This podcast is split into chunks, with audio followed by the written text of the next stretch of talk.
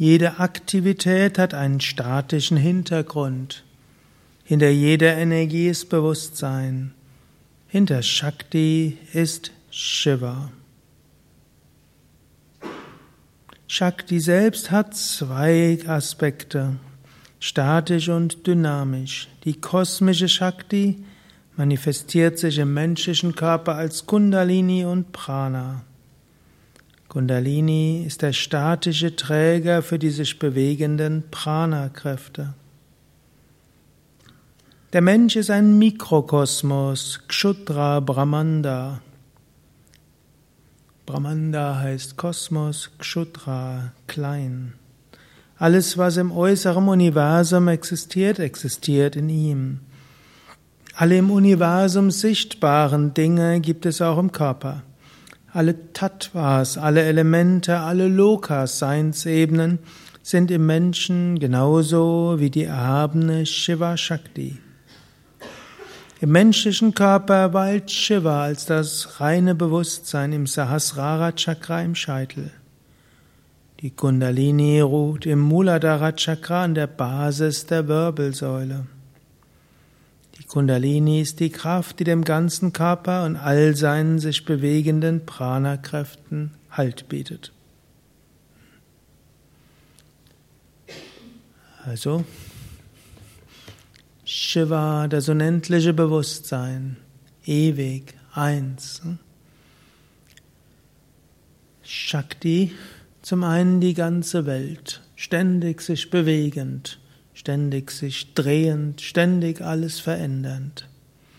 Shakti im Menschen zunächst einmal die verschiedenen Ebenen, physischer Körper, Astralkörper mit Pranamaya Kosha, also die Prana-Ebene, Manomaya Kosha, Emotionen und Unterbewusstsein, Vijnanamaya Kosha, Verstand, Ich-Gefühl, Unterscheidungsvermögen, Entscheidungsvermögen, Urteilsvermögen. Anandamaya Kosha, Kausalkörper. Subtile Wonne, die aber auch nicht das Ewige ist. Das ist äh, das Vorübergehende.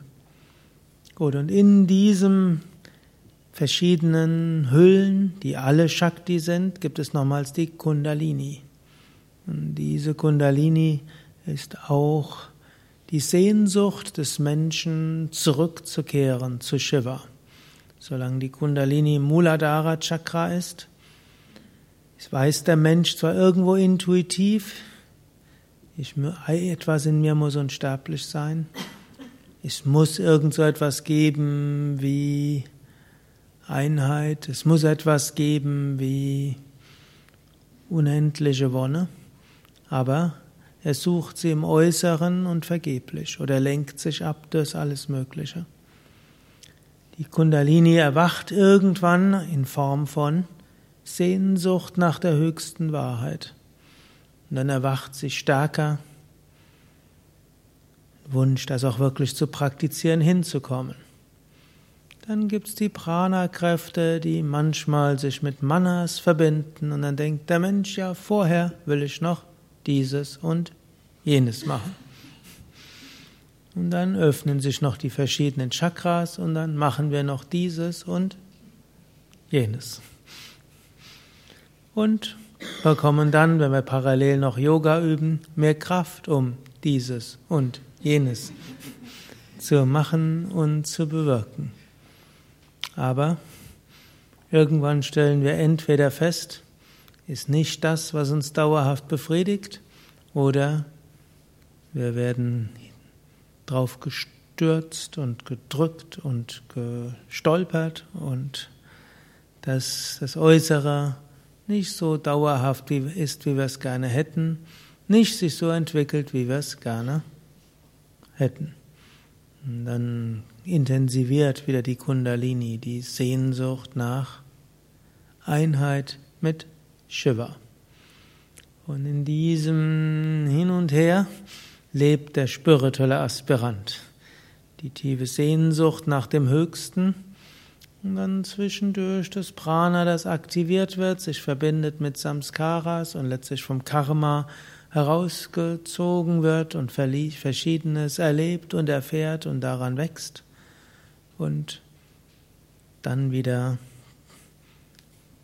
der Sehnsucht nach tieferem folgt, bis wir irgendwann die Einheit von Shiva und Shakti erfahren, vielleicht in diesem Leben, vielleicht ein andermal.